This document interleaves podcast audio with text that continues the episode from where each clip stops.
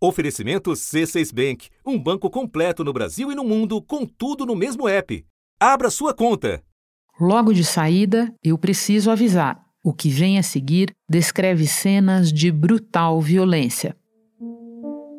São Paulo, dia 1 de outubro de 1992, 8 horas da manhã. O dia seguinte ficaria marcado como o do massacre mais sangrento da história prisional brasileira. Aí chegaram atirando. Entrou atirando pra dentro da cadeia, entrou atirando. Não deram tempo de negociação com ninguém. E enfiaram a metralhadora aqui mataram todo mundo. Arma de exército. Eu estava rendido. Execução sumária era o maior presídio da América Latina, encravado na mais populosa cidade do país, colado à estação do metrô e a curta distância do principal terminal rodoviário da capital paulista. Com capacidade para 4 mil presos, a casa de detenção está mais cheia do que nunca, batendo seus próprios recordes com 7.500 presos uma briga entre grupos rivais serviu de estopim. Um preso levou uma paulada e os amigos dele reagiram. Ele não queria brigar. Aí o outro agrediu ele, deu uma facada.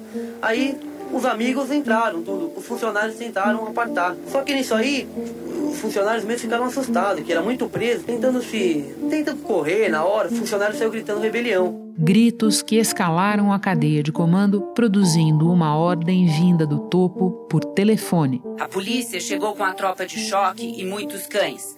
Toda a região foi cercada. 500 policiais armados estiveram na casa de detenção durante 13 horas. Os oficiais da PM tinham recebido uma ordem: resolver o conflito. Palavras mal dão conta de registrar o que aconteceu a partir daí. Pelo relato dos presos, a violência começou aqui nessa escadaria de acesso ao segundo andar. À frente dos PMs estava uma unidade de elite, o GAT, sob as ordens do comandante Vanderlei Mascarenhas. Milton Marques Viana, você está condenado a 4 milhões 9, eu presenciei. Nós corremos. Eles tentaram negociar.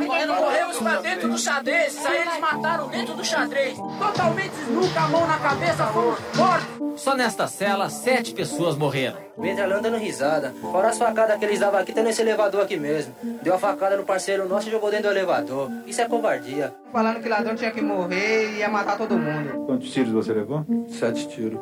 Dois de 38 e cinco de metralhadora. Nós estava tudo deitado na, aqui no chão, pelado. Aí veio dois polícia e chamou eles dois aqui na frente. Aí chamou um primeiro, que era o irmão dele. Aí meteu duas punhaladas nele e matou ele na frente da gente. Aí depois pegou e chamou o outro e matou também. Aí depois deu um monte de tiro de metralhadora nele. Os presos contam que muitos feridos foram lançados dos andares mais altos pelo buraco do elevador.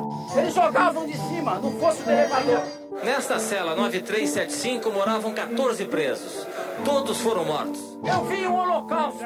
Eu vi um holocausto! Os sobreviventes foram obrigados a empastelar a cena dos crimes que tinham acabado de presenciar. Eles me tiraram de madrugada da cela, só de calção, com mais uns 10 companheiros, deram um monte de paulada na gente e falaram: vai carregar o futuro de vocês, que o futuro de vocês é tudo a morte. Uma das maiores brutalidades aconteceu nesse corredor com as pessoas que estavam feridas. Os próprios presos eram obrigados a carregá-los até esta sala, a barbearia do pavilhão 9. Morreu descendo a escada com um cadáver que o policial pediu para ele levar. E lá embaixo mataram ele. Depois, os PMs jogavam os cães aqui dentro. Por que, que jogavam os cães aqui para dentro? Para eles não ter o trabalho de, de matar, eles deixavam para os cachorros fazer esse serviço. Não tinha revólver, não tinha refém. Ele tinha que se defender dos cachorros, de tudo. E o número final entrou para a história como um coletivo macabro eles viraram os 111, assassinados numa operação que o promotor da Justiça Militar definiu como desastrosa. As primeiras investigações oficiais confirmam que durante o tumulto não houve riscos para a sociedade. Não havia reféns nem tentativas de fuga. Apenas nove dos 111 presos da lista oficial tinham penas longas, com mais de 20 anos de cadeia. 80% dos presos nem mesmo tinham sido julgados. Os mortos eram jovens. 51 tinham menos de 25 anos. Na ausência de estratégia ou mesmo de plano básico por parte dos comandantes, imperou, nas palavras em latim do promotor, o animus necandi, em português, a vontade de matar. Carros do Instituto Médico Legal ainda continuam saindo, mas a diretoria da casa nada explica. A angústia de toda essa gente, mães, irmãs, filhos e mulheres, é não saber ao certo quem morreu e quem está vivo. Meu filho Mauro Batista da Silva. Meu esposo. Na época eu estava até grávida. Rogério estaria livre no ano que vem. A primeira coisa que ia fazer na volta para casa era batizar o filho Felipe. Mas ele nem chegou a conhecer o bebê. Vocês perderam um companheiro aqui? Perdemos dois companheiros aqui. Esse aqui era um deles? É, esse aí era um deles, Valmir Marques. Valmir Marques, esse aí. Ailton contou outra vez desta história na carta de pêsames que mandou para dona Marlene, a mãe de Valmir e Claudemir. Ela sonhava com os filhos livres e recuperados, mas a morte acabou com a esperança. Mesmo eles estando presos lá, eles não mereciam. Merecia porque eles já foram para lá para se recuperar, né? Era a esperança da dona Marlene se chocando contra a realidade. A vida dentro do presídio não mudou nada. Celas superlotadas, promiscuidade, tensão sempre à flor da pele. Mas a questão mais grave é a da saúde. Nós conseguimos entrar numa enfermaria onde não havia nenhum médico. Quem cuida dos doentes é um presidiário com alguns conhecimentos de enfermagem. É aqui que estão, por exemplo, os feridos mais graves da invasão. Chega. A gente tem de pedir justiça. Só que ela nunca veio. 74 policiais militares foram condenados pelo envolvimento na morte dos 111 presos. Eles foram submetidos a cinco julgamentos. O primeiro em 2001. Os outros quatro aconteceram entre 2013 e 2014. Em todos os júris, os réus foram condenados. As penas foram de 48 a 624 anos de prisão. As condenações chegaram a ser anuladas pelo Tribunal de Justiça de São Paulo em 2018, mas foram restabelecidas no ano passado pelo Superior Tribunal de Justiça. E até hoje, nenhum policial chegou a ser preso. E há quem trabalhe para apagar qualquer traço de responsabilização. A Comissão de Segurança Pública da Câmara dos Deputados aprovou hoje um projeto que anistia policiais militares processados ou punidos pelo massacre do Carandiru. A proposta que tramita na Câmara é de autoria do deputado Capitão Augusto do PL de São Paulo e concede anistia aos crimes previstos no Código Penal, nas leis penais especiais, no Código Penal Militar e nas infrações disciplinares. Esse texto ainda precisa ser analisado pela Comissão de Constituição e Justiça da Câmara e aí, se for aprovado, ainda vai ser analisado pelo plenário da Casa. Da redação do G1, eu sou Renata Loprete e o assunto hoje são os 30 anos do massacre do Carandiru. Um episódio sobre violação de direitos, impunidade e um sistema prisional em permanente expansão. Minha convidada é a professora da Fundação Getúlio Vargas, Marta Machado, coordenadora na mesma instituição do Núcleo de Estudos sobre o Crime e a Pena, no qual ela também lidera o projeto de pesquisa chamado Carandiru Não é Coisa do Passado. Sexta-feira, 23 de setembro.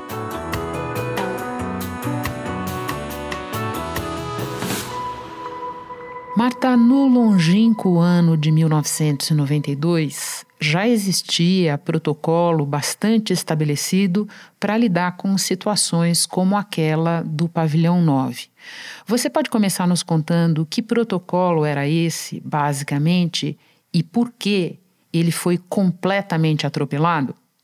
A forma como se lidou com a rebelião deixou muita gente consternada. No campo da segurança pública, há um consenso de que é, o uso da força é a última é, alternativa, especialmente quando se tem rebeliões é, sem, é, sem reféns. E rebeliões sem, sem reféns são rebeliões mais fáceis de serem contidas, né? A, a, a gente não tem tanta urgência na negociação, né? As, as, as negociações podem se estender um pouco mais. É, existem técnicas, estratégias de é, demorar, né, esperar que a, a rebelião acabe. É, e aí tem estratégias de cortar água, de cortar luz, de cortar comida, de são estratégias na verdade de incentivar que os presos negociem com as autoridades, né? E além disso, né, se for necessário entrar, uh, né, um esquadrão entrar, normalmente são aqueles esquadrões que é, tem, tem aqueles escudos, são defensivos, né? São como os esquadrões de choque, são defensivos, se usa armas é, de, menos, de menos poder letal, né? Então há, um, um, há protocolos de e é, escalar o uso da, das medidas e uso da força. E o que a gente viu é, no 2 de outubro foi é, praticamente nenhum, nenhum esforço de negociação, né? Então, o diretor do presídio, que era na época considerado um diretor muito experiente, não teve chance de, de negociar. E a medida, né, a primeira medida, que seria a última medida, foi a primeira, né, invadir o pavilhão 9 com é, muitos, né, mais de 300 policiais fortemente armados, com armas de maior potencial letal, né, não as armas de menor potencial letal. A polícia invadiu o presídio e tomou posição em várias saídas. Fumaça no pavilhão. Quando a polícia resolveu agir, o resultado foi trágico. A polícia saiu do presídio por volta das quatro da manhã, debaixo de vaias e protestos. Na porta do presídio, as famílias esperam por notícias que não vêm. A todo momento, acontecem atritos entre os policiais e os parentes. Ali, quando aconteceu o massacre, o Estado perdeu o controle dos presídios. Ninguém fala sobre isso, mas isto realmente foi o que aconteceu na prática.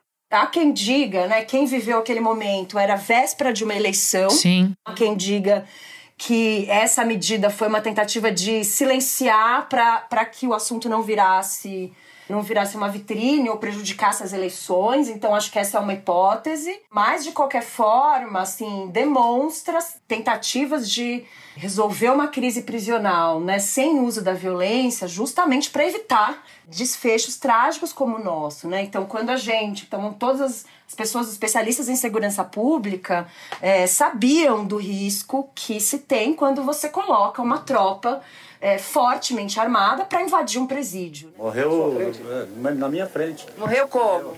A pessoa chegou, mandou ele pôr a mão na cabeça, na hora que desceu, você aí, vacilão, puxou ele, deu um tiro na cabeça, saltou sangue, miolo, tudo no meu rosto. Ele estava se rendendo? Já estava rendido, com a mão na cabeça, nu, todo nu. Quando as autoridades autorizam a entrada num presídio naquela situação, se assume, se assumiu o risco do desfecho trágico. Só acrescentando um pouco de contexto político local ao que você diz, o governador à época era o Luiz Antônio Fleury Filho, do então PMDB, né?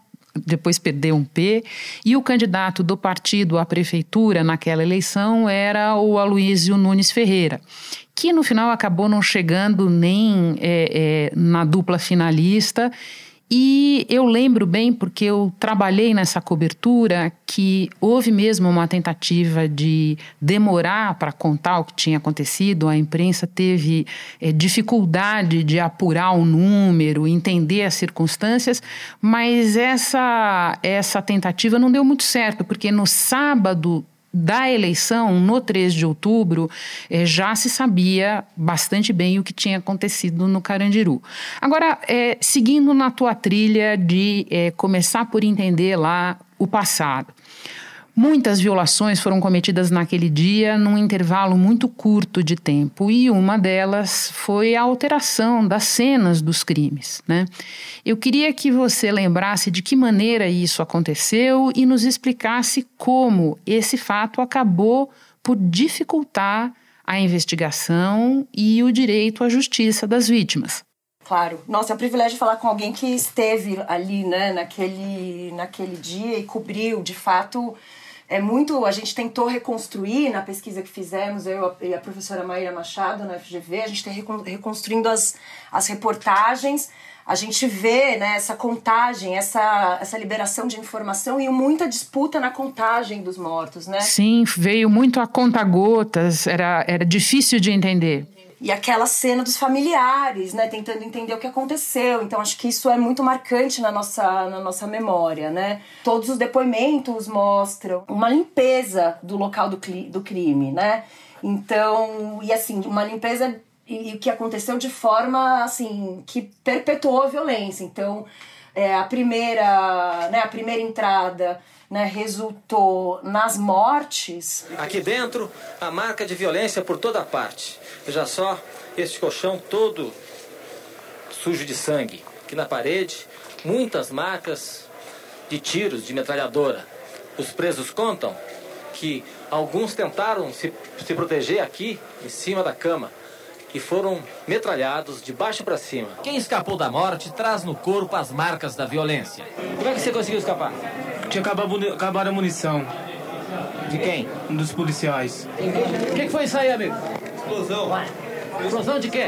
Bomba de gás que eles jogaram na, na chefia lá embaixo. Mas o que, se, o que veio depois foi uma, continu, uma continuação né, da, da violência, porque vários presos, enfim, ficaram horas no pátio, uh, desnudos, né, enfim, recebendo humilhações e, e violência física. É, a gente conseguiu reconstruir, né, pelos testemunhos, os próprios presos foram obrigados a, a, a carregar corpos pelo pavilhão 9, pelos andares do pavilhão.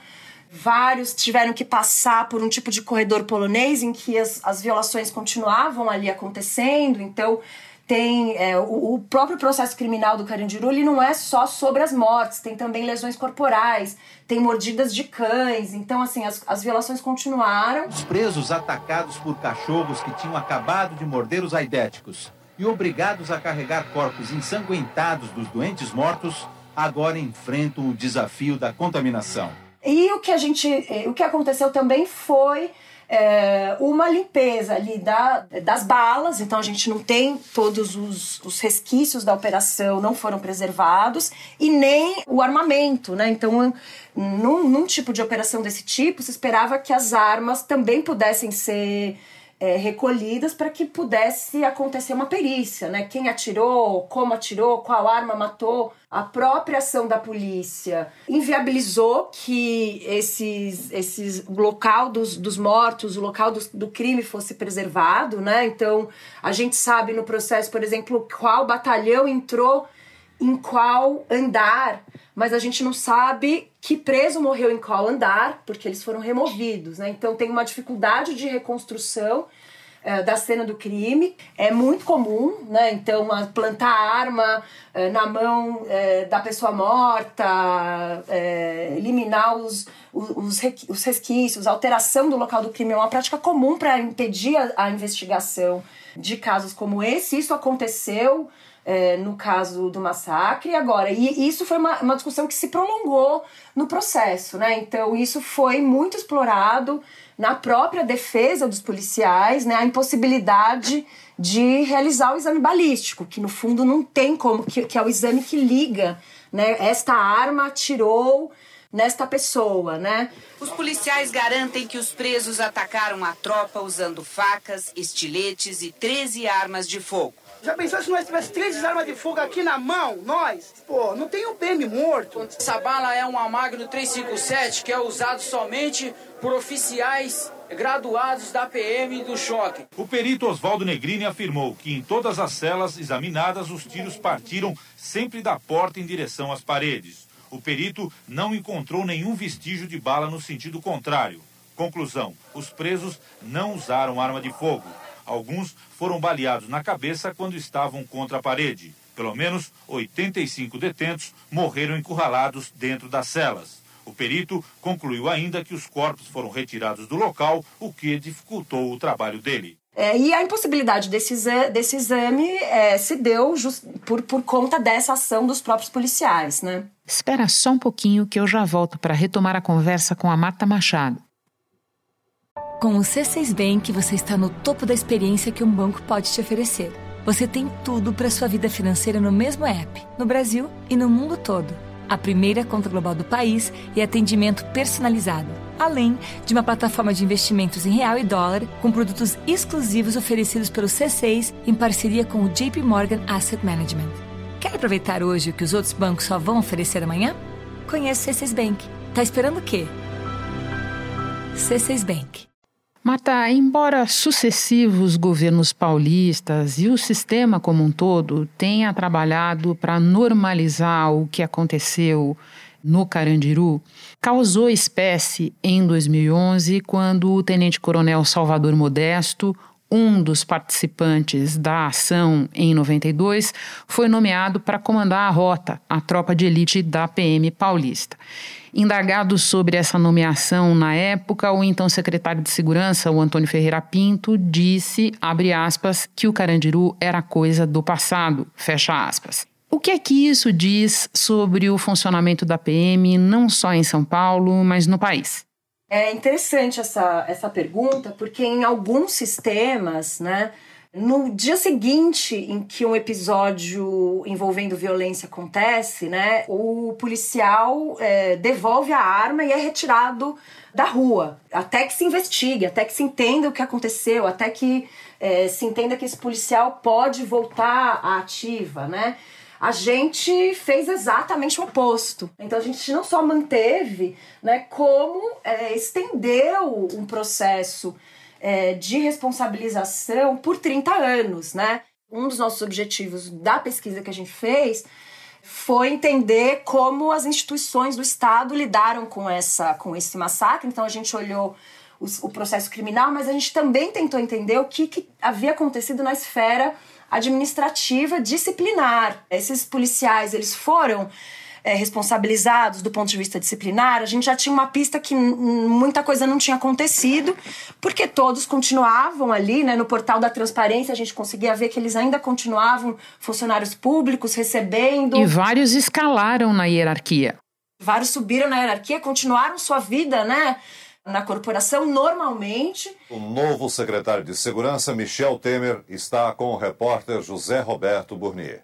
Olha, em primeiro lugar, a rota será mantida e mantida para combater a criminalidade pesada. Agora, vai naturalmente submeter-se, como toda a Polícia Militar e toda a Polícia de São Paulo, ao binômio que lancei como programa de governo: energia, muita energia, mas com serenidade. O que, que significa serenidade, senhor? Significa que é preciso examinar com muita cautela o instante do confronto para que não haja naturalmente mortes desnecessárias. Desde então, nenhum dos envolvidos no massacre, nem autoridades que autorizaram a entrada da polícia no presídio, nem os policiais que dispararam os tiros responderam pelos crimes. Não houve um procedimento administrativo disciplinar contra os, contra os PMs, né? Mas a gente conseguiu olhar que tipo de caso está sendo investigado por meio de, desse tipo de procedimento. E a gente olhou, observou várias infrações de hierarquia, a falta de, de obediência ao superior, ou então uso de uniforme, uniforme puído, o jeito de usar o uniforme errado. Então a gente viu uma série de casos né, administrativos que dizem com esse etos da hierarquia da polícia militar e quase nenhum sobre violação, né, essa polícia violando direitos de cidadãos, né, o que isso diz muito é, sobre o etos militar das polícias, né. Sem dúvida. Antes de conversar com você na abertura deste episódio, nós procuramos recuperar os principais fatos que constroem essa grande impunidade que restou do massacre do Carandiru.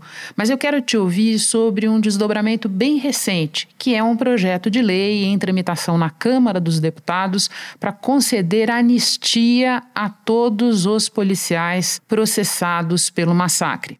Bom, esse projeto né, é muito preocupante, assim como todas as falas que a gente ouviu do próprio presidente de que gostaria de anistiar os policiais do massacre. A Comissão de Segurança Pública da Câmara dos Deputados aprovou um projeto que anistia policiais militares processados ou punidos pelo massacre do Carandiru. Bom, meu primeiro comentário, né, é justamente o choque, né, de imaginar um PL como esse, no fundo, tá chancelando a atuação desses policiais, né? Tá chancelando essa ideologia é, de que a polícia deve matar, né? Então isso é muito preocupante. Isso não é a primeira vez que isso de alguma forma se torna lei, né? Acho que isso ganhou destaque no governo federal, neste governo, inclusive com o pacote anticrime, né? Com a, com a ideia de ampliar as possibilidades de é, excludente de licitude para policiais. Então, acho que são leis que, de certa forma, chancelam uma certa ideologia de que a polícia deve atuar para matar. Muito interessante e, e trágico pensar que quando esse projeto foi proposto, né, e ainda, né, a gente ainda vive essa situação, não existe uma condenação transitada em julgado para esses policiais serem anistiados. Então, assim, é quase trágico pensar que é, a gente já está falando em anistia sem sequer ter, depois de 30 anos, uma decisão do Estado brasileiro condenando os autores desse episódio, né? Totalmente. Marta, na contramão do apagamento institucional e até penal que você está descrevendo, o Carandiru segue vivo na memória de muita gente. Na minha, eu te digo que especialmente, porque eu cresci na zona norte de São Paulo e não saberia contar quantas vezes eu passei de metrô ali na frente e ficava desenhando os pavilhões na minha cabeça e pensando qual era o pavilhão tal, qual era o pavilhão qual observando aquelas filas imensas nas visitas aos domingos. Agora, tem mais do que as memórias pessoais. O massacre é, gerou é, filmes, é, gerou músicas, enfim, há livros sobre o presídio. Muita gente importante contribuiu para preservar essa memória. Qual é a importância disso, Marta?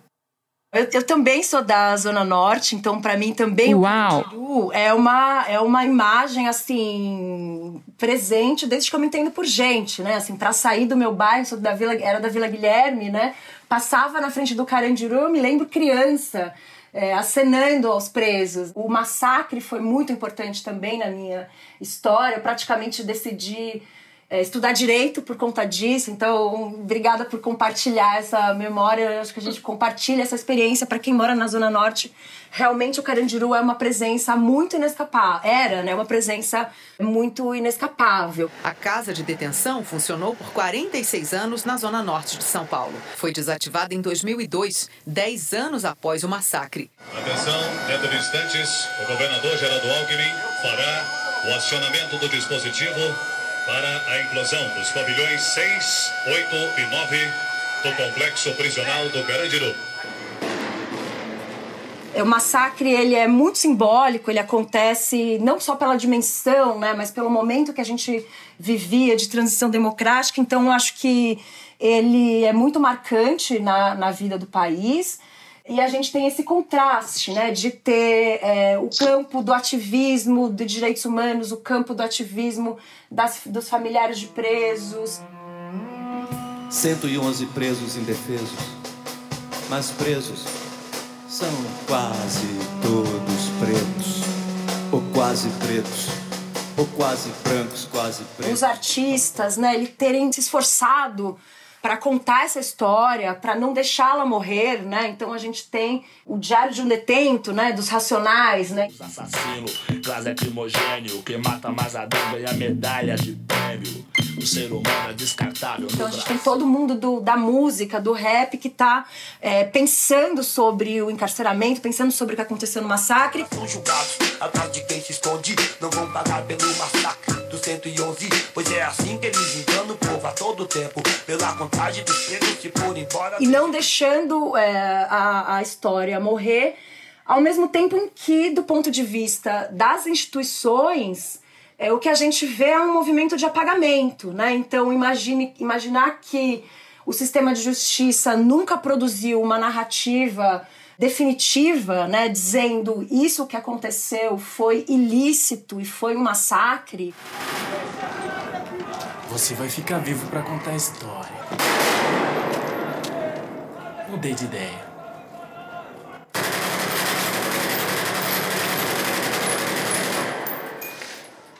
Mudou de ideia o cacete, meu. Agiu na maldade pura.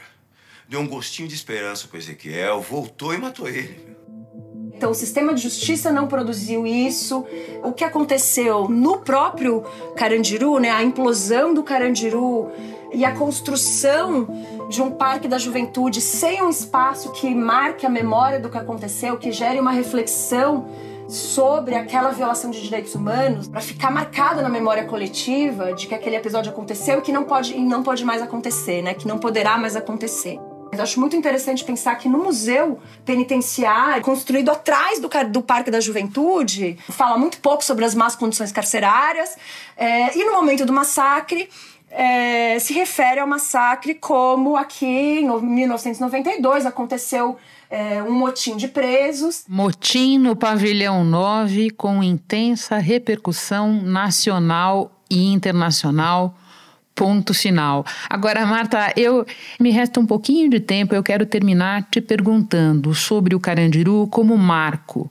O que é que aconteceu depois dele com o sistema prisional brasileiro? Ele é marco de dois grandes problemas e problemas centrais da nossa democracia. Um deles é a violência policial, né, que continua e cresceu exponencialmente nos últimas, nas últimas décadas e a população carcerária. Então a gente imagina que a população carcerária, na década de 90, a gente tinha uma população carcerária de 90 mil pessoas que pulou para mais de 700 mil pessoas, né? É, a gente é hoje em dia o terceiro país do mundo com a maior população carcerária. A detenção não desapareceu, desapareceu esse prédio aí, né? Mas ela se espalhou, centros de detenção provisória hoje pela cidade em que as condições não são muito diferentes, não. Do ponto de vista médico, vejo sarna hoje, como eu via naquela época. No sistema penitenciário, sistema prisional brasileiro não mudou muito nesses 30 anos, não. Então, eu acho que ele coloca é, no, no tempo presente uma reflexão é, sobre o, o, a superpopulação carcerária, sobre o encarceramento em massa, sobre esse percurso né, que fizemos ao longo dessas três décadas é, de apostar numa política de encarceramento, especialmente da juventude, né? É, apostar numa política de encarceramento que fortalece facções e que assim amplifica o problema de segurança pública, uma política que não deu certo, né? O que essa política produz é 700 mil pessoas presas em situações é, em, de, em, situação de superlotação, em situações é, desumanas, né? Então, o próprio é, Supremo Tribunal Federal declarou que os presídios brasileiros são um estado de coisas inconstitucional, né? Não é, não são dignos de seres humanos viverem ali dentro. Marta, muito obrigada pela ótima conversa. Santana aqui, saúda a Vila Guilherme aí. Bom trabalho para você. Obrigada, Renata. Este episódio incluiu áudios da TV Brasil. Este foi o assunto podcast diário disponível no G1, no Globoplay ou na sua plataforma de áudio preferida. Vale a pena seguir o podcast na Amazon ou no Spotify, assinar no Apple Podcasts, se inscrever no Google Podcasts ou no Castbox e favoritar na Deezer.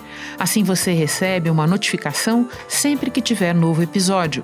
Comigo na equipe do assunto estão Mônica Mariotti, Isabel Seta, Tiago Aguiar, Lorena Lara, Gabriel de Campos, Luiz Felipe Silva, Tiago Kazuroski e Eto Oskleiter. Eu sou Renata Loprete e fico por aqui. Até o próximo assunto.